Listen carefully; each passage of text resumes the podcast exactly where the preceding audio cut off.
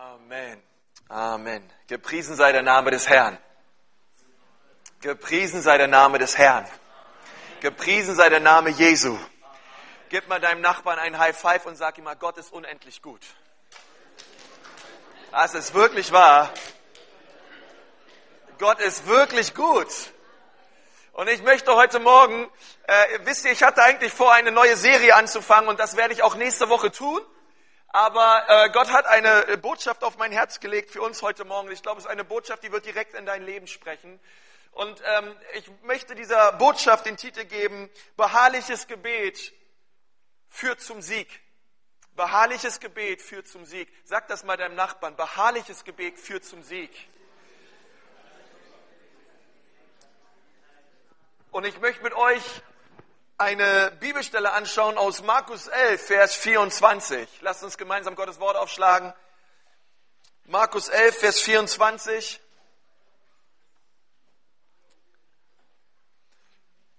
Und dort steht, darum sage ich euch, alles, um was ihr auch betet und bittet, sagt mal alle alles.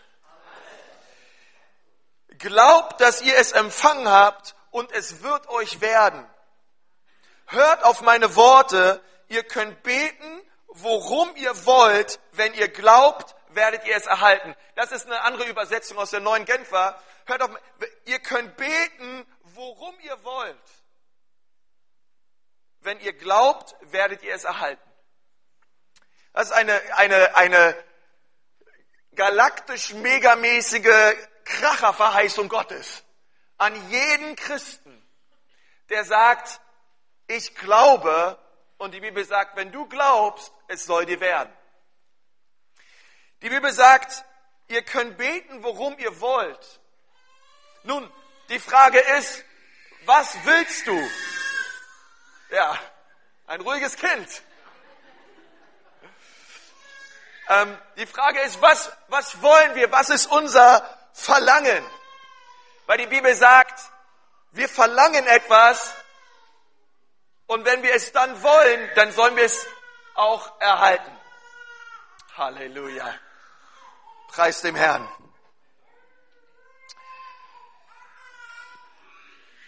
Wisst ihr, Tommy, Gott segne dich. Er schenke dir Weisheit und Kraft. Heute ist irgendwie alles etwas anders, ja? Preis dem Herrn.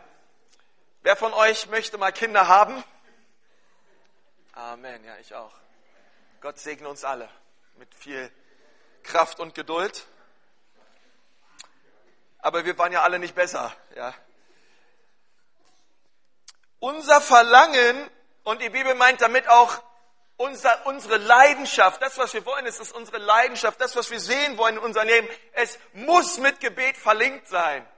Weil sonst kannst du es wollen und leidenschaftlich sein, wie du willst, aber wenn es nicht mit Gebet verlangt, äh, verlinkt ist, dann wirst du nicht sehen, dass es in Existenz kommt auf dieser Erde, weil Gott ist Herr. Deswegen, was immer dich bewegt, ich bete, dass es auch das Herz Gottes bewegt. Weil es reicht nicht nur aus, dass es dich bewegt. Weil wenn du anfängst, die Dinge, die dich bewegen, im Gebet vor Gott zu bringen, dann wirst du sehen, dass die Dinge, die dich bewegen, auch wirklich Gott bewegen. Und dann wirst du sehen, dass in das Ganze Bewegung kommt. Die mächtigsten Männer und Frauen dieser Welt und die etwas verändert haben, waren die Männer und Frauen, die gebetet haben. Wer hat dazu ein Amen? Nicht die, die über Gebet reden, sondern die, die beten. Viele glauben an Gebet, aber sie beten nicht, weil sie meinen, dass sie keine Zeit haben fürs Gebet. Menschen des Gebets sagen, ich habe keine Zeit, aber ich werde mir Zeit nehmen fürs Gebet. Klammer auf, du hast nie Zeit. Zeit musst du dir immer nehmen. Und du wirst dir immer Zeit nehmen für etwas, ähm, wo du Prioritäten drauf legst. Wenn deine Priorität darauf liegt, dass du ähm, ja deinem, du sagst dir, ich nehme zwei Stunden am Tag für mein Hobby und du legst da deine Priorität drauf, dann wirst du dir auch diese zwei Stunden nehmen. Wenn du sagst, ich nehme mir am Tag eine Stunde Zeit zum Gebet, dann wirst du dir auch diese eine Stunde nehmen. Weil du Priorität drauf legst und es ein fester Bestandteil deines Tagesplans ist. Aber wenn wir diese Zeit nicht einplanen, ich sage euch eins, wir werden sie uns nicht nehmen. Besonders bei Initiativen unstrukturellen Typen ist das der Fall. Wir müssen planen und Prioritäten setzen und die Menschen, die wirklich etwas bewegen im Reich Gottes, sind Menschen, die die Nummer eins Priorität ist das Gebet. Und ich glaube, wenn wir solche Menschen werden, werden wir sehen, wie Gott mächtig durch uns wirkt. Gebet ist die Kraft auf dieser Erde, welche die Kraft des Himmels freisetzt. Gott sagt, Gott sagt, wenn du betest, werde ich handeln. Wenn du bittest, dann werde ich es dir geben. Männer und Frauen, die siegreich durch die Hölle auf dieser Erde gegangen sind, es waren Männer und Frauen des Gebets. Und warum eine, warum eine Predigt zum Gebet? Ich möchte euch sagen, weil nur die Menschen, die es gelernt haben zu beten, werden Menschen sein, die siegreich sein werden für Jesus auf dieser Erde. Wisst ihr, es gibt viele Leute, die zu mir ankommen und sagen, ich weiß nicht, ob Gott mich berufen hat oder sie sagen, ey, Gott hat mich zu dem und dem berufen. Das kann auch alles sein, wozu Gott dich berufen hat. Aber ich weiß eins, wenn du kein Mann oder eine Frau des Gebets bist, hey, kannst du alles andere vergessen. Egal wie groß unsere Träume sind, unsere Visionen sind, hey, wenn wir sagen als Gemeinde, wir wollen Menschen dahin führen, dass sie leidenschaftlich sind für Jesus, hey, das ist alles nur Schnack, Schnack. Wenn wir nicht beten, dass es passiert, dann werden wir es nie sehen in unserer Mitte. Wenn sich unser innerstes Verlangen nicht mit Gebet verlinkt, dann wird es nur ein inneres Verlangen bleiben. Weil Gott ist der, der handelt. Und er kann in einer Minute mehr tun als du in einem Jahr oder in zehn Jahren. Und ich möchte euch sagen, Gebet ist Arbeit. Gebet ist nicht etwas, was uns in den Schoß fällt, was uns leicht fällt und wir einfach tun. Gebet ist harte Arbeit, aber ich möchte sagen, es ist die schönste Arbeit, die ein Mensch erlernen kann. Wir waren letztens bei, einer, äh, bei einem Seminar bei einem Pastor, der heißt Arne Elsen. Und er hat gesagt, hey, die einzige Anstrengung eines Christen sollte sein, am Kreuz zu bleiben, dort wo Jesus ist, in seiner Gegenwart. Und das sollte die einzige Anstrengung sein eines Christen, denn alles andere, was sonst anstrengend ist, darum wird sich Gott schon kümmern. Stell dir vor, die einzige Anstrengung, das einzige Bemühen deines Lebens ist es, am Herzen Gottes zu sein. Und da aus dieser Beziehung heraus erlebst du, wie Gott alles andere in deinem Leben regelt und sich um alles andere kümmert. Denn ich möchte dir sagen, gestern ist vorbei. Keiner von uns weiß, ob er morgen noch lebt. Aber heute ist alles, was wir haben. Heute ist alles, was zählt. Und deswegen müssen wir uns entscheiden, ey, sind wir heute Männer und Frauen des Gebets? Wir kennen das Lieblingsmöbelstück des Teufels, ist die lange Bank.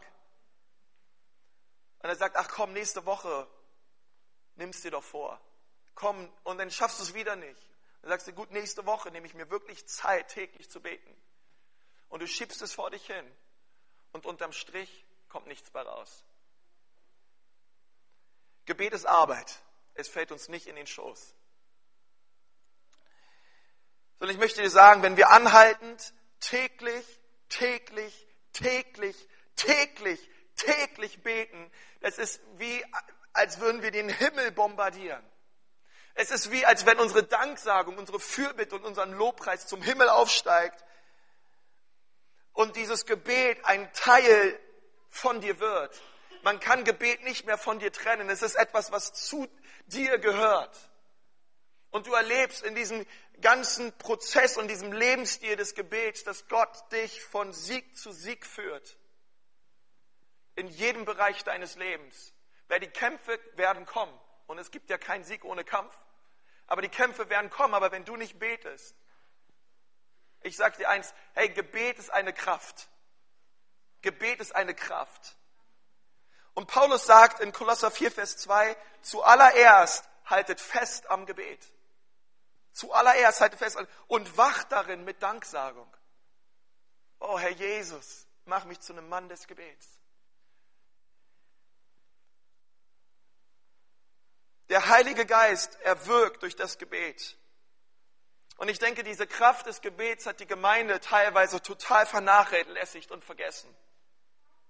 Jetzt mal ehrlich, wenn jemand krank ist in der Gemeinde, ist dein allererster Gedanke, ich lege dem Bruder oder die Schwester die Hand auf, wie die Bibel es sagt, ihr werdet Kranken die Hand auflegen und es soll ihnen besser werden? Oder was sind deine ersten Gedanken, wenn Sorgen und Nöte dir entgegenkommen in der Gemeinde, im Foyer oder was auch immer? Bist du schnell dabei mit einem guten, netten, seelsorgerlichen Rat und tätschelst ihnen etwas die Schulter, was auch nett und gut ist? Oder nimmst du deinen Bruder, deine Schwester zur Seite und sagst, okay, komm, zuallererst, wir gehen damit zu Gott. Wie, wie sieht dein Lebensstil des Gebets aus? Betest du für Kranke? Betest du, bist du in der Fürbitte für deinen Nächsten? Wisst ihr, Jakob hatte mal einen Traum und in diesem Traum hat er von einer Leiter geträumt und auf dieser Leiter gingen Engel hoch und runter, hoch und runter und hoch und runter. Wer von euch kennt diesen Traum, den Jakob hatte? Und wisst ihr, manchmal habe ich das Gefühl, beim Gebet ist es so ähnlich. Ja? Hey, wir beten und, und, und diese Gebete werden hoch vor Gott gebracht und Gott nimmt diese Gebete und Gott antwortet die, diese Gebete. Aber manchmal habe ich das Gefühl, dass bei uns die Engel manchmal hoch und runter laufen und sie haben einfach nichts in der Hand, weil wir nicht beten. Genauso wie, hey, wie Cornelius, der in Apostelgeschichte 10 vier Tage lang gebetet hat und gebetet hat und Gott hat ihm geantwortet, nachdem er vier Tage lang durchgängig, sagt die Bibel, gebetet hat und ein Engel hat dann in dieser Zeit zu ihm gesprochen, hat gesagt, ey, da ist dieser Typ Petrus, hol ihn mal in dein Haus. Und Petrus kam in sein Haus und Petrus hat das Wort Gottes gepredigt und die Bibel sagt, während er das Wort Gottes gepredigt hat, fiel der Heilige Geist auf alle, die es hörten. Und es geschah eine gewaltige Erweckung in dem Haus von Cornelius. Warum? Weil Cornelius ausharrend betete für sein Haus und er nicht aufgegeben hat. Und Gott hat eine Antwort parat für uns. Genauso wie Abraham, der vor Gott stand und Gottes Pläne war es, ey, ich werde Sodom vernichten. Und Abraham zu Gott sagt, wirst du den Gerechten mit dem Bösen vernichten, Herr? Denn ich habe dort einen Neffen, den Lot, der wohnt dort, Herr, und möchtest du ihn einfach mit den anderen allen mit vernichten? Und Gott sagte, er erinnerte sich an die Gebete Abrahams und er verschonte Lot.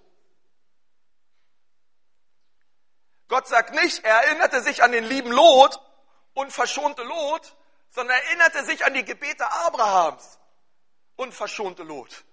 Das ist ein großer Unterschied. Und ich möchte sagen, wenn du, und wir haben da letzte Woche, ich fand, wir hatten so eine starke Zeit, auch, auch während des Gottesdienstes, wo wir für unsere Lieben gebetet haben, wo wir für Verlorene gebetet haben. Aber ich sag dir eins, wenn du Verwandte oder Freunde hast, die sich in einem geistlichen Sodom befinden, hey, Gott erinnert sich deiner Gebete. Gott erinnert sich deiner Gebete. Und wenn du ausharrend dran bleibst, ey, ich glaube, Gott wird noch Großartiges mega wundermäßiges tun in deinem Umfeld. Wenn du dran bleibst und sagst, ey, durch beharrliches Gebet werde ich Sieg erleben in meinem Leben. Genauso mit Mose, der vom Berg runterkam und sein lieber Aaron hatte ja eine goldene Idee, ja, eine glänzende Idee im wahrsten Sinne des Wortes und sie dachten sich, sie bauen sich ein Kalb und sie beten dieses Kalb an, denn Mose, der wird schon nicht wiederkommen. Und Mose ist heruntergekommen und er hat es gesehen und Gott hat zu ihm gesprochen und hat gesagt, in meinem Zorn werde ich dieses Volk vernichten. Aber Mose, nur dich lasse ich übrig und aus dir werde ich mir eine neue Nation formen. Stell dir vor, was Gott da gesagt hat. Mose, aus dir, alle anderen werde ich platt machen, dich lasse ich über und aus dir werde ich mir schon eine neue Nation gründen. Und wisst ihr, was Mose daraufhin gesagt hatte? Mose sagt, vergib doch ihre Schuld, Herr, wenn nicht, dann streiche meinen Namen aus dem Buch, in dem die Namen der Deinen eingetragen sind. Stellt euch vor, was Mose bereit war einzugehen. Er sagt, Gott, verschone dein Volk. Er, er, er trat quasi in den Riss zwischen einem zornigen Gott und einem sündigen Volk. Und er stellt sich auch noch zu dem sündigen Volk und hat gesagt, Gott, bitte verschone mein Volk. Lieber schicke du mich in die Hölle, als dass du dein ganzes Volk jetzt platt machst. Was für ein Herz des Gebets. Und wisst ihr, was Gott getan hat? Er hat seine Meinung geändert. Oder Josua, der bei der entscheidenden Schlacht gegen die Kanaaniter, sie waren mitten, gerade mitten dabei zu kämpfen und plötzlich war der Tag schon vorbei und die Sonne ging runter. Und was hat, was hat er gebetet? Er hat gesagt, Herr, die Sonne kann jetzt nicht untergehen, die Feinde, die werden uns alle durch die Lappen gehen und, weg, und wegrennen. Herr, wir brauchen noch Tageslicht. Und er, und, er, und er hat gebetet und hat gesagt, Sonne, stehe still. Obwohl das ganze Sonnensystem gegen ihn war. Ey, im Glauben ist er aufgestanden hat gesagt, Sonne, stehe still in Jesu Namen, denn die Feinde Gottes, die hat der Herr uns in die Hand gegeben. Ein massiver Geist des Glaubens, ein Geist der Kühnheit und ein Geist des Gebets kam über Josua. Und die Sonne stand still und ging nicht unter und sie haben die Kananiter besiegt. Weil ein Mann glaubte und betete. Weil ein Mann glaubte und betete. Kennen die gleiche, die gleiche Geschichte mit Elia, der gesagt hat, es wird nicht regnen. Und es hörte auf zu regnen. Und später sehen wir, wie Ahab ihn angefleht hat und hat gesagt, Elia, mach irgendwas. Über Jahre, Jahre, Jahre, Jahre, Jahre hat es jetzt schon nicht geregnet im Land. Und er hat gesagt, okay, ich werde wieder Regen schenken. Und er hat gebetet und es fing wieder an zu regnen. Und es war Elisa, der die doppelte Salbung wollte von Elia. Viermal hat er ihn angefleht und hat gesagt, bitte gib mir deine, gib mir deine doppelte Salbung, gib mir den Geist des Gebets, gib mir diesen Geist der Kraft, der, vor, der auf dir ist. Hey, aber nicht nur einfach nur so, sondern in einem doppelten Maße. Und er ist beharrlich dran geblieben und er hat es auch bekommen. Und wir kennen die Geschichte von König Hiskia in Jesaja 37, der an einer tödlichen Krankheit erkrankte. Und er weinte und flehte den Herrn an, dass der Geist des Todes verschwindet über sein Leben.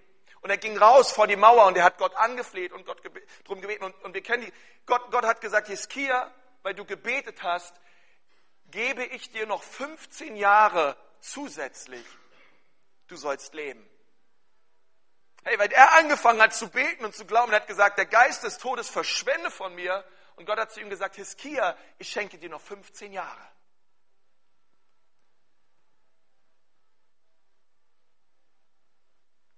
Und später lesen wir, dass der gleiche König Hiskia einen Brief bekommen hat von den Königen, die um Israel herum gewohnt haben. Und sie haben ihm einen Brief geschrieben und in diesem Brief haben sie ihm den Krieg erklärt. Und diesen Brief hatte die ganze Nation gesehen, die sich bereit gemacht haben, gegen Israel aufzuziehen. Und dann lesen wir in Jesaja 37, Vers 14, da Hiskia den Brief aus der Hand des Boten und las ihn. Dann ging er hinaus ins Haus des Herrn und Hiskia breitete ihn vor dem Herrn aus. Hey, Hiskia hat diesen Brief genommen und er hat ihn dem Herrn ausgebreitet und er hat gesagt, Herr, die haben mir jetzt zwar diesen Brief geschickt, aber es war der falsche Absender. Der Brief gehört dir, Herr. Du musst etwas tun.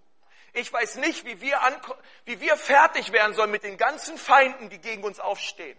Aber Herr, dieser Brief ist nicht mein Brief, sondern er ist direkt an dich adressiert. Und die Bibel sagt, in der Nacht kam der Engel des Todes über das Herrlager der Assyrer. Und er, und er hat nachts 150.000 Soldaten der Assyrer umgebracht. Und die Bibel sagt, als am nächsten Morgen die Sonne aufging, sah man nichts als Leichen. Das ist das, was Gott, das ist das, was Gott getan hat. Wenn, als Hiskia angefangen hat, diesen Brief zu nehmen und ihn vor Gott auszubreiten. Und ich weiß nicht, vielleicht gibt es auch Briefe in deinem Leben. Es wird mal Zeit, dass du sie vom Herrn ausbreitest. Weißt du nicht, welche Briefe du so kriegst, ja, vom Finanzamt oder vielleicht irgendwelche Schuldenbriefe oder andere unnette Briefe von irgendwelchen Leuten? Hey, breite sie mal vor Gott aus. Mach dir keine Sorgen. Bring die Dinge zu Gott und er wird handeln. Fang an, eine, eine Kultur des Gebets zu entwickeln in deinem Leben, wie es Hiskia getan hat. Was auch immer du verlangst, die Bibel sagt, wenn du es verlangst mit Leidenschaft in deinem Herzen, es soll dir werden. Genauso wie Hannah. Hannah, sie betete, die Bibel sagt, bis sie ihre Stimme verloren hat, betete sie zum Herrn. Und sie hat so feurig gebetet. Und als sie dort im Tempel war und zum Herrn, zum Herrn gebetet hat, da war dort dieser Priester Eli. Und Eli hat Hannah dort gesehen, wie sie so vom Herrn war und gebetet hat unter Tränen. Und Eli dachte, sie sei betrunken, als er sie gesehen hat. Und wir wissen, dass Eli lebte in Sünde. Seine Söhne lebten in Sünde. Und er war geistlich so blind, dass er noch nicht mal im Geist unterscheiden könnte zwischen einer Frau, die unter Tränen betete, und einem besoffenen Mann oder einer besoffenen Frau. So lauwarm war Eli. Er hat, sich, er hat sich im Hause des Herrn befunden und konnte nicht den Unterschied merken. Siehst du den Unterschied? Kannst du unterscheiden zwischen, zwischen feurigem Gebet und lauem Gebet in deinem Leben? Merkst du es an deinem eigenen Leben, ob du ob du geistlich vorangehst oder nicht? Spürst du es in deinem Leben, wie Jesus zunimmt? Oder befindest du dich immer wieder im Hause des Herrn? Und vielleicht dienst du sogar im Hause des Herrn. Aber du kannst es einfach nicht unterscheiden, weil du selber geistlich blind geworden bist. Wir kennen die Geschichte von einer Frau, die hieß Rispa. Rispa hatte fünf Söhne. Rispa war die einzige Nebenfrau von Saul, von der wir in der Bibel lesen. Und das Volk Israel ist in die Schlacht gezogen. Und man hat alle fünf Söhne von Rispa ermordet und man hat diese fünf Söhne an einem Baum gehangen. Und was Rispa gemacht hat, ist, die Bibel sagt, dass Rispa ist zu diesem Baum hingegangen und sie hat sich auf einen Felsen gesetzt unter diesem Baum, wo ihre fünf toten Söhne hingen. Und sie hat mit einem Stock und mit Steinen die Vögel weggejagt, die versucht haben, die Augen ihrer fünf toten Kinder auszustechen. Die Bibel sagt, sie hat um alles in der Welt diese fünf Leichen dort oben verteidigt vor Raubtieren und vor Aasgeiern. Und wisst ihr, wie lange sie das getan hat? Fünf Monate, sagt die Bibel als die Ernte anfing bis zum Erntenende, war Rispa unter diesem Baum und hat unter den fünf Leichen ihres Sohnes und hat sie verteidigt, dass diese fünf Söhne nicht irgendwie geschändet werden, die Leichen nicht, wir wissen, Israel ist eine ganz andere Kultur, auch wie man mit, wie man auch Tote ehrt und beerdigt und so weiter und so fort.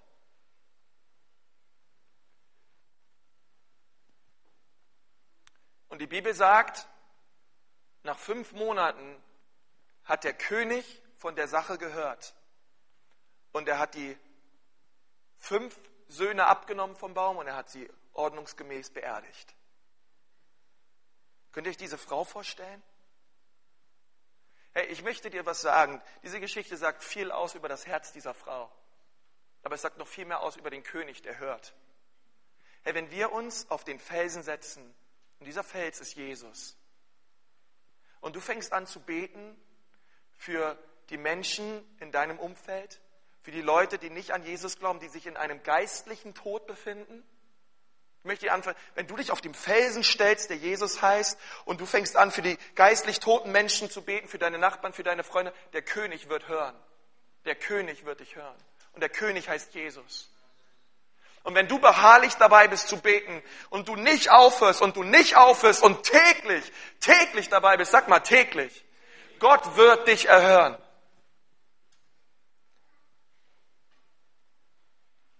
Genauso war es mit Daniel. Daniel hat ein Gebetsleben kultiviert in seinem Leben. Die Bibel hat gesagt, dreimal am Tag hat er gebetet.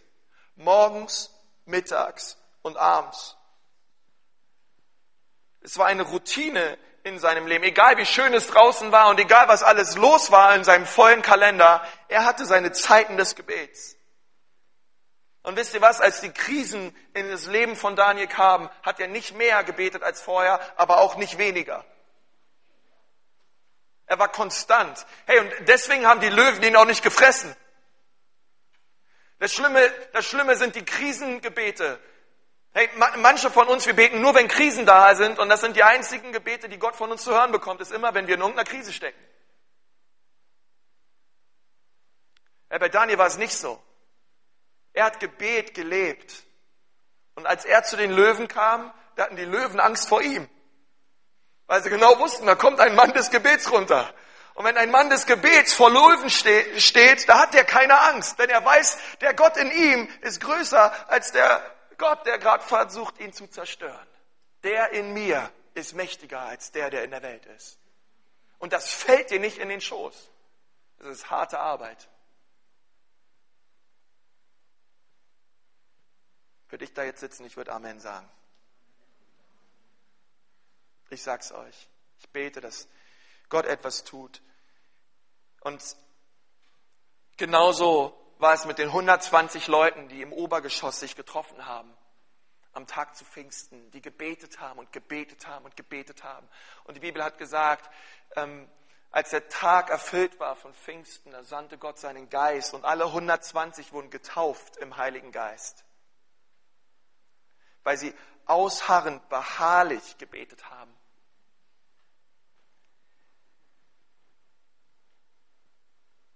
Wir lesen 15 Mal allein in den Evangelien, wie Jesus gebetet hat und wie er sich zurückgezogen hat. Wir, wir lesen im Garten Gethsemane, wie er so feurig und leidenschaftlich gebetet hat, dass sein Schweiß zu Blut wurde. Er zog sich zurück, er betete mit Eifer. Hey, und alles, was die Jünger sahen, als sie mit Jesus unterwegs waren, hey, sie haben Wunder gesehen, sie haben gesehen, wie Tote auferstanden sind, wie Gelähmte geheilt worden sind, wie Blinde sehend geworden sind. Sie haben alle möglichen Wunder gesehen, aber sie haben nie Jesus gefragt, Herr Jesus, lehre uns, wie man Wunder herbeiruft. Herr, lehre uns, wie man mit den Volksmengen umgeht. Sondern alles, was sie an, dem, an diesem tollen Dienst von Jesus gesehen haben, was sie wirklich beeindruckt haben, das Einzige, was sie jemals wirklich nachgefragt haben, haben gesagt, Herr, lehre uns zu beten. Jesus, wir sehen es in deinem eigenen Leben. Lehre uns zu beten. Bitte lehre uns. Lehre uns zu beten. Wir sehen in der Bibel 1004 Verheißungen, die alleine aufs Gebet da sind. 1004 Verheißungen in der Bibel, wenn wir anfangen zu beten, dass Gott etwas tut. Die kananäische Frau, die Heilung wollte für ihre besessene Tochter. Sie ist zu Jesus gegangen und sie hat gesagt, Herr Jesus, meine, meine Tochter ist krank. Herr, ich brauche dich. Und Jesus hat zu ihr gesagt, hey, kananäische Frauen, ich bin nur gekommen für das Haus Israel. Man nimmt ja auch nicht Brot und wirft es einfach vor die Hunde. Und sie hat gesagt, aber Jesus, hey, Fallen nicht auch die, die Brotkrumen bei den Herren vom Tisch und die Hunde essen davon? Und als Jesus ihren Glauben sah, sagte er zur Frau, die geschehe, wie du geglaubt hast. Geh nach Hause, deine Tochter ist geheilt. Was für ein Glaube, was für ein beharrliches Dranbleiben an Jesus. Egal welche Nationalität, hey, das Gebet brach die Grenze. Und ich möchte dir sagen, wir sind keine Hunde, sondern wir sind Söhne und Töchter des Allerhöchsten. Und uns sind keine Krümel verheißen, sondern uns ist die Fülle verheißen in Jesus. Wer nicht betet, ist selber schuld. Die, ich möchte fast sagen, die meisten unserer Probleme sind hausgemacht.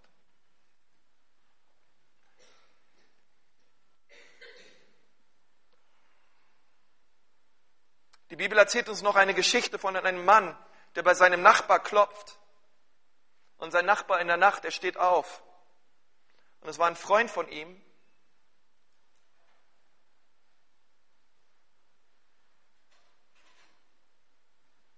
Und die Bibel sagt, denn dieser Nachbar, der ging zu seinem Freund hin, hat dort geklopft, aber nicht nur einmal geklopft, immer wieder geklopft, geklopft, geklopft, geklopft, geklopft, mitten in der Nacht, bis der Nachbar die Tür dann endlich aufgemacht hat. Und er hat ihn gefragt, hast du ein Brot für mich? Und dieser Nachbar hat gesagt, nimm alles. Nimm alles, was ich habe. Ich gebe dir alles. Nimm es dir einfach. Aber sieh zu, dass du wieder weggehst. Es ist schon spät. Komm, nimm dir einfach, was du willst, aber geh. Ich möchte sagen, der Teufel möchte, dass du dich mit deinem Brot zufrieden gibst. Aber dir ist die Fülle verheißen. Wisst ihr, der Teufel, der möchte manchmal, dass wir wenn wir zu Gott kommen, uns nur ein bisschen nehmen und wieder gehen. Aber auch Jesus sagt zu dir, klopfe an, dir wird aufgetan. Klopfe an, dir wird aufgetan. Bitte, dir wird gegeben. Suche und du wirst finden. Und wenn du in meiner Gegenwart bist, die Fülle ist dir verheißen. Du sollst mehr als genug bekommen. Denn du sollst ein Segen sein für andere. Du sollst so reich gesegnet werden in deinem Leben, dass du den Segen einfach nicht für dich behalten kannst, sondern du ihn weitergibst und weitergibst und weitergibst.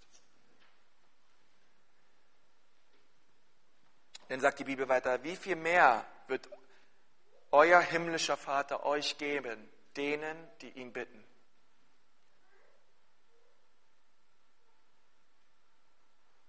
Wir sagen immer wieder, frag, frag und frag Suche, suche, suche, klopft an, klopft an, klopft an und ihr werdet empfangen.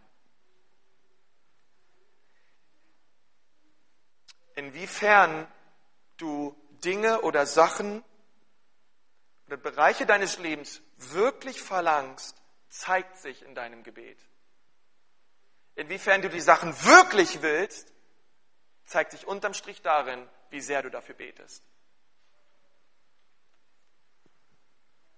Es ist, wie meine Mutter immer früher gesagt hat, nachdem ich mit meinen Mathe-Klausur nach Hause gekommen bin, von nichts kommt nichts. Und ich glaube, Gott, Gott segnet auch manchmal, ja, wenn wir, ohne Frage, ja, überbitten und verstehen, ist er gnädig, ja. Aber was geht uns manchmal an Segen und an Verheißung durch die Lappen, weil wir wie Eli im Hause des Herrn sitzen und geistlich lau geworden sind? Und wir aufgehört haben, wie Hannah im Hause des Herrn zu beten und zu beten und zu beten. Und wisst ihr, Hannas Gebet wurde erhört. Sie hat, es wurde nicht nur erhört, ey, den Sohn, den sie da zur Welt gebracht hat, der hieß Samuel. Und Samuel war nicht irgendeiner, sondern Samuel war der Prophet des Herrn. Die Bibel sagt, und das sagt die Bibel über keinen anderen Menschen und Propheten in der ganzen Bibel, solange Samuel betete, blieb Israel verschont von den Philistern. Sobald Samuel tot war, sind die Feinde wieder einmarschiert ins Land. Stellt euch vor. Und Samuel war so ein Gesegneter vom Herrn, war eine Frau angefangen hat zu beten und Jesus darum gebeten hat, dass er das salbt, was in ihrem Mutterleibe gerade am Entstehen ist. Wisst ihr, ich war, als ich ähm, 15, 16 war, 14, 15, 16 war, wirklich nicht geistlich auf der Höhe. Im Gegenteil. Ich habe sehr viele Dinge gemacht, die sehr viele Menschen verletzt haben, insbesondere meine Mutter. Meine Mutter dachte sich, mein Sohn, der steht morgens nur auf, um sich zu überlegen, vorher im Bett, wie kann ich meiner Mutter heute Schaden zufügen? Das hat jemand öfter schon zu mir gesagt. Aber ich möchte euch sagen, ich war auf einer Freizeit gewesen und diese, diese Jugendfreizeit hat mein Leben total verändert. Und der Heilige Geist hat so stark an meinem Herzen gewirkt. Anschließend ich bin zu meinen Schwestern, ich bin nach Hause, ich habe den Menschen um Vergebung gebeten, weil ich so schlimm drauf war. Und kurze Zeit später gab es einen, gab es eine andere Freizeit. Ich glaube, es war ein Jahr später. Da war ein, ähm, ein Prophet eingeladen. Und dieser Prophet, der stand mal vorne vor der ganzen Versammlung und er hat gesagt, junger Mann da hinten, steh mal auf. Und das war ich. Und er hat gesagt, weißt du was? In dem Bauch deiner Mutter schon hat deine Mutter dich mir geweiht und gesagt, das Leben dieses Sohnes gehört dir, Herr. Und als er das gesagt hat und so weiter, ich habe mir das alles angehört und es war so powerful, es hat boah, total gesessen. Ich bin nach Hause gegangen, weil ich habe mit meinen Eltern darüber nie geredet. Meine Mutter hat das gehört, die CD gehört, die hat total geweint, hat gesagt, genau das habe ich getan, mein Sohn. Als du im Bauch, ich habe dich dem Herrn geweiht. Hey, sie wusste in ihrem Herzen bei jeder schrägen Phase, ja, die ich in meinem Teenageralter hatte und so weiter und so fort, ja, dieser Junge ist dem Herrn gesalbt, der wird schon wieder auf, die richtigen, auf den richtigen Weg kommen. Weil Gott hat es gesagt. Er steht zu seinem Wort. Es liegt in seiner Hand, einem jeden Mann groß und stark zu machen, sagt die Bibel. Alles, alles, alles, was Gott an Segnungen tut in deinem Leben, kommt durchs Gebet. Luther hat immer gesagt, ich habe morgen viel vor, also muss ich morgen viel beten. Oder heute viel beten, glaube ich, hat er gesagt. Und er hat sich Prioritäten gesetzt. Und wisst ihr, die Bibel sagt, ich habe euch die Schlüssel des Himmelreichs gegeben. Und was immer ihr bindet, wird gebunden sein. Und was immer ihr löst, wird gelöst sein.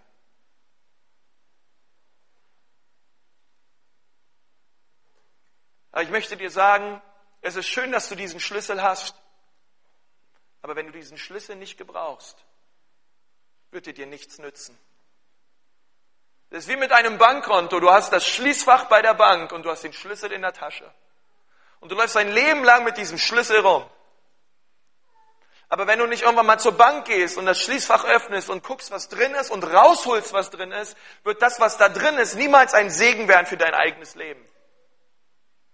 Genauso ist es mit Gebet.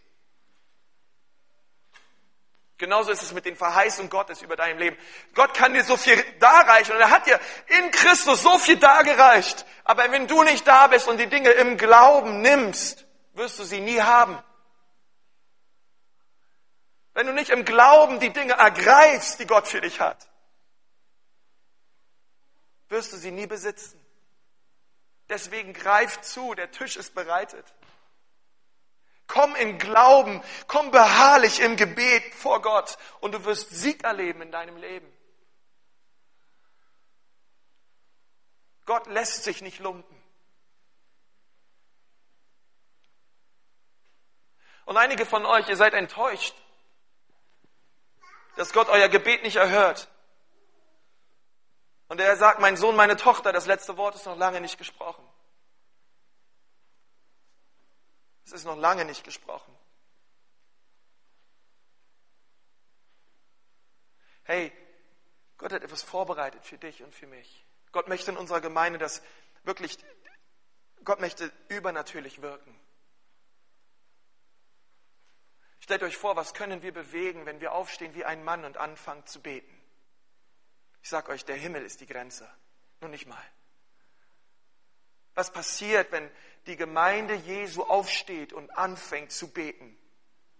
Es ist die größte Kraft auf Erden. Wenn wir anfangen, gemeinsam Fürbitte zu tun für unsere Stadt, wenn wir anfangen, gemeinsam Fürbitte zu tun für die Leute aus unserer Gemeinde, wenn wir gemeinsam Fürbitte tun für unser Land Deutschland, wir gemeinsam Fürbitte tun für Israel. Ich sage euch Leute, in diesem Jahr werden wir sehen, ganz entscheidende, richtungsweisende Dinge sehen, was die ganze Weltpolitik betrifft, in diesem Jahr.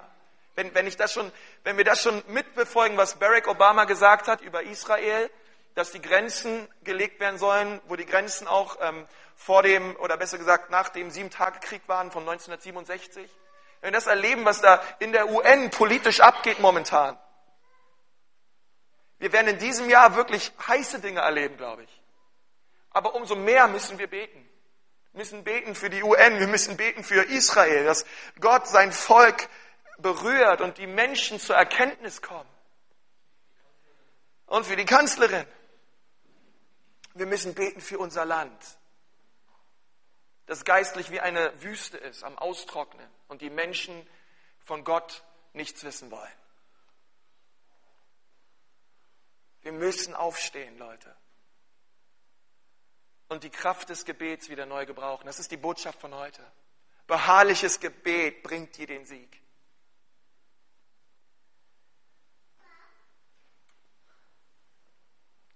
Und ich möchte nicht, dass wir einfach nur eine Predigt über das Gebet hören, sondern ich möchte, dass wir jetzt beten. Und ich möchte dir sagen, wir beten am Mittwoch um 18 Uhr oben im ersten Stock. Um 18 Uhr am kommenden Mittwoch beten wir. Und wenn du sagst, okay, meine Priorität am Mittwoch lege ich auf diese eineinhalb Stunden da oben, dass wir, wir kommen und wir beten mit. Wir beten für unsere Gemeinde und für diese Stadt und für unser Land und wir machen uns gemeinsam eins. Dann komm zum Gebet. Es ist so eine wichtige Zeit. Gott möchte Wunder wirken. Ich weiß nicht, wann du das letzte Mal beim Gemeindegebet warst, aber du verpasst etwas Gewaltiges. Lass uns mal gemeinsam aufstehen.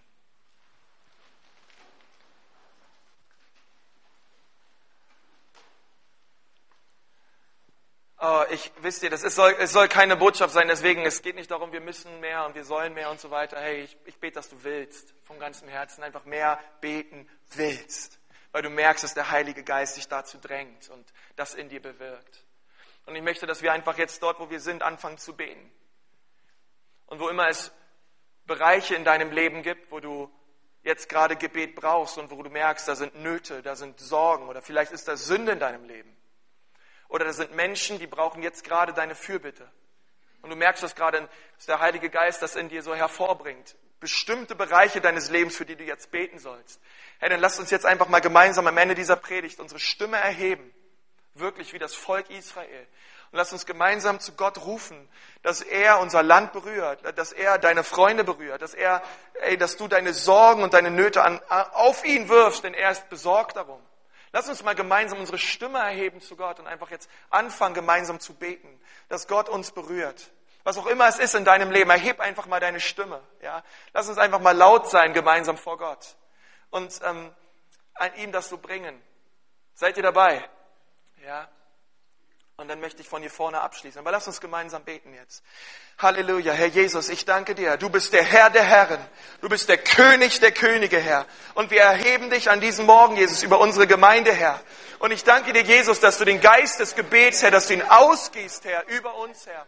Vater, gießt du den Geist des Gebets aus, Jesus, über jeden Einzelnen in dieser Gemeinde, Herr. Und Vater, wir preisen dich, Herr, dass dir alles möglich ist, Jesus, Herr. Vater, und jede Not, Herr, und jede Sorge in unserem Leben, Vater, Herr, du bist besorgt um uns, Vater. Herr Jesus, ich danke dir, dass du dich um uns kümmerst, Herr. Vater, und ich danke dir, dass das ein Haus ist, Vater, wo Nationen sich versammeln sollen, Vater, und dich erleben sollen, Jesus, Herr. Vater, ein Haus des Heils, Herr, ein Haus des Gebets, Vater, Herr. Und ich bete, Jesus, dass du jeden Einzelnen jetzt hier berührst, der da ist, Vater. Komm und Herr und berühre uns neu, Vater. Gießt du dein Geist des Gebets aus über uns als Gemeinde, Vater. Herr, tu du etwas, was nur du tun kannst, Vater. Herr, gießt du deine Ehrfurcht aus, Herr. Herr, gießt du deine Kraft aus, Herr. Herr, stärke du jeden einzelnen von uns in Jesu Namen, Herr. Herr, mach du uns stark, Vater. Herr, richte du uns auf, Jesus, Herr. Tu du auch Wunder in unserer Familie, Vater, Herr. Herr, wir segnen jede einzelne Ehe, Herr. Wir segnen jede Familie in Jesu Namen, Vater. Herr, ich segne auch meine Familie, Vater, Herr. Ich bete auch so für die Leute aus meiner Familie, Vater. Bete für die, Re für die Rebecca, Herr. Bete für den Vito, Herr. Vater, ich bete, dass du sie errettest, Herr. Dass du sie an dein Herz ziehst, Jesus. Und sie dich kennenlernen, Gott. Herr Gott, dass du sie ihre Augen auftust und sie dich erkennen, Jesus, in deinem Namen, Herr. Vater, und so bete ich, Herr, dass du den Geist des Gebets ausgießt über uns, Herr. Den Geist der Kraft, Herr, und der Kühnheit, Jesus. In deinem Namen, Herr. Vater, lass du deine Gemeinde wieder neu beten, Herr. Herr, lass du das Volk Gottes in Deutschland wieder neu anfangen zu beten und in den Riss zu treten, Vater. In Jesu Namen. Herr, wie Mose, Herr, der in den Riss getreten ist für sein Volk, Herr. Und du hast deine Meinung geändert, Herr. Und wir danken dir dafür, dass du gnädig bist, Herr. Gott, deswegen tue etwas in unserer Mitte, Herr. Deswegen tue etwas in unserer Mitte. In Jesu Namen. In Jesu Namen.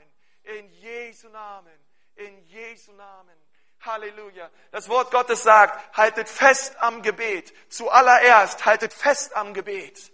Und bleibt darin, hart darin aus mit Danksagung. Hart darin aus mit Danksagung. Und das ist Gottes Wort heute Morgen an dich. Halte fest am Gebet. Egal wie die Stürme toben in deinem Leben, halte fest am Gebet. Werde nicht müde darin zu beten. Werde nicht müde darin, vor Gott in den Riss zu treten. Für deine Familie, für deine Gemeinde und für dein Land. Gott möchte etwas Großartiges tun in deinem Leben. Und Gott möchte etwas Großartiges tun in unserer Mitte. Denn es gibt noch viele Menschen, viele, viele Menschen, die verloren sind. Und Gott will sie erreichen. Gott will sie erretten. Weil die Bibel sagt, er will nicht, dass irgendeiner verloren geht, sondern dass alle zu der Erkenntnis kommen in Jesus Christus. Und wenn wir als Gemeinde nicht zusammenkommen und beten, dann können wir nichts erwarten. Wenn wir als Gemeinde nicht gemeinsam vor Gottes Thron treten und ihn bitten, dass er mächtig wirkt in unseren Gottesdiensten, dann können wir nicht mit der Erwartung hier reinkommen und meinen, Gott wird heute mächtig an uns wirken, wenn wir nichts dafür tun. Hey, wisst ihr, diese Gottesdienste, wir können sie super vorbereiten und ist, ich, ich finde es auch wichtig, dass die Gottesdienste super vorbereitet sind. Aber Gottesdienste sind dann ganz schlecht vorbereitet, wenn sie ganz schlecht im Gebet vorbereitet sind. Die Dinge in deinem Leben sind dann schlecht vorbereitet, wenn sie nicht im Gebet vor Gott getragen werden. Wir müssen umdenken. Und deswegen ist es so eine wichtige Zeit, hey. Ich lade euch ein, wir werden am, am, Mittwoch eine Zeit haben, wo wir gemeinsam Lobpreis haben, Anbetung haben und dann werden wir gemeinsam ins Gebet gehen. Sei dabei am Mittwoch um 18 Uhr. Gott möchte großartig wirken in unserer Mitte. Und Gott möchte uns als Gemeinde vorbereiten auf eine große Ernte. Weil Gott liebt so viele Menschen in Nürnberg, weißt du das? Weißt du das? Dass Gott die ganzen Menschen liebt? Ja? Und Gott auch sagt, ey, es ist wichtig, dass du für deine Familie betest, dass sie zum Glauben kommt, aber es gibt noch ganz, ganz viele andere Menschen, die haben noch nicht mal jemanden, der für sie betet. Aber ich möchte sie trotzdem erretten, weil ich sie liebe. Also es ist so wichtig, dass wir gemeinsam beten. Amen. Weil Gott ist so gut. Und Gott möchte etwas tun in unserer Mitte. Okay, jetzt können wir nochmal die Augen schließen, weil jetzt möchte ich nochmal beten mit uns. Herr Jesus, ich danke dir von ganzem Herzen, Herr, dass du etwas tust heute Morgen durch deinen Geist, etwas bewirkt hast in unseren Herzen. Herr Jesus, und ich möchte jeden Einzelnen segnen, der hier steht möchte ihn segnen, dass er ein Mann und eine Frau des Gebets ist. Herr Jesus, ich bitte dich, dass wir nicht müde darin werden, ständig vor deinen Thron zu kommen, in Danksagung und in Fürbitte. Herr, ich bete, Herr, zünd du das Feuer deiner Leidenschaft wieder neu in uns an. Herr, vergib uns, wenn wir wie Eli sind, Herr, uns im Hause Gottes befinden, aber so weit weg sind von dir. Herr, weil das Gebetsleben total eingepennt ist in unserem Leben. Zünde du es neu an. Zünde du es neu an. Wenn du heute Morgen hier bist und sagst, Konsti, das Gebetsleben in meinem Leben, oh Mann, das ist wirklich eingeschlafen. Ehrlich gesagt, also am meisten bete ich sonntags im Gottesdienst. Und irgendwie merke ich, da ist dieser Feuer, dieses, dieser Gebetseifer, der ist nicht mehr da in meinem Leben aber ich will ihn heute zurück. Ich will wieder neu ein Mann und eine Frau des Gebets sein. Wenn du sagst, ey, Konsti, heute Morgen, ich brauche das Feuer, dann melde dich mal da, wo du gerade stehst. Halleluja. Halleluja. Herr Jesus, ich bete für jeden, der so seine Hand streckt, Herr. Ich bete, dass du dein Feuer ausgießt, Heiliger Geist. Dass du diese Menschen erfüllst. Herr, dass du jetzt etwas im Geiste tust, Herr, was sie jetzt mutig macht und kühn macht im Geist. Wirklich in Fürbitte vor deinen Thron zu treten. Oh Herr Jesus, ich bete für jeden Einzelnen, komm mit deiner Kraft, Herr. In Jesu Namen. Empfangt es, ergreift es im Glauben. Halleluja. Und ich möchte dich noch fragen, wenn du heute, heute Morgen hier bist und du hast noch keine persönliche Beziehung zu Jesus, und du sagst, das soll sich heute Morgen ändern. Ich möchte Jesus persönlich kennenlernen und ihn zu meinem Herrn und meinem Erlöser machen. Dann kannst du dich jetzt auch mal melden. Du sagst heute Morgen, Jesus, ich gebe dir mein Leben. Du hast es noch nicht, aber heute Morgen will ich es dir geben. Ist jemand da, der das sagt? Herr Jesus, heute Morgen gebe ich dir mein Leben. Heute Morgen gebe ich dir mein Leben. Heute Morgen. Okay. Halleluja. Preis dem Herrn. Dann möchte ich einfach nochmal mit uns beten zum Schluss. Herr Jesus, ich segne jeden Einzelnen, der hier ist, Herr, und ich segne ihn mit der Liebe des Vaters, mit der Gnade Jesu Christi und mit der Gemeinschaft seines guten Heiligen Geistes. Gott ist mit euch, wohin ihr auch geht. Amen.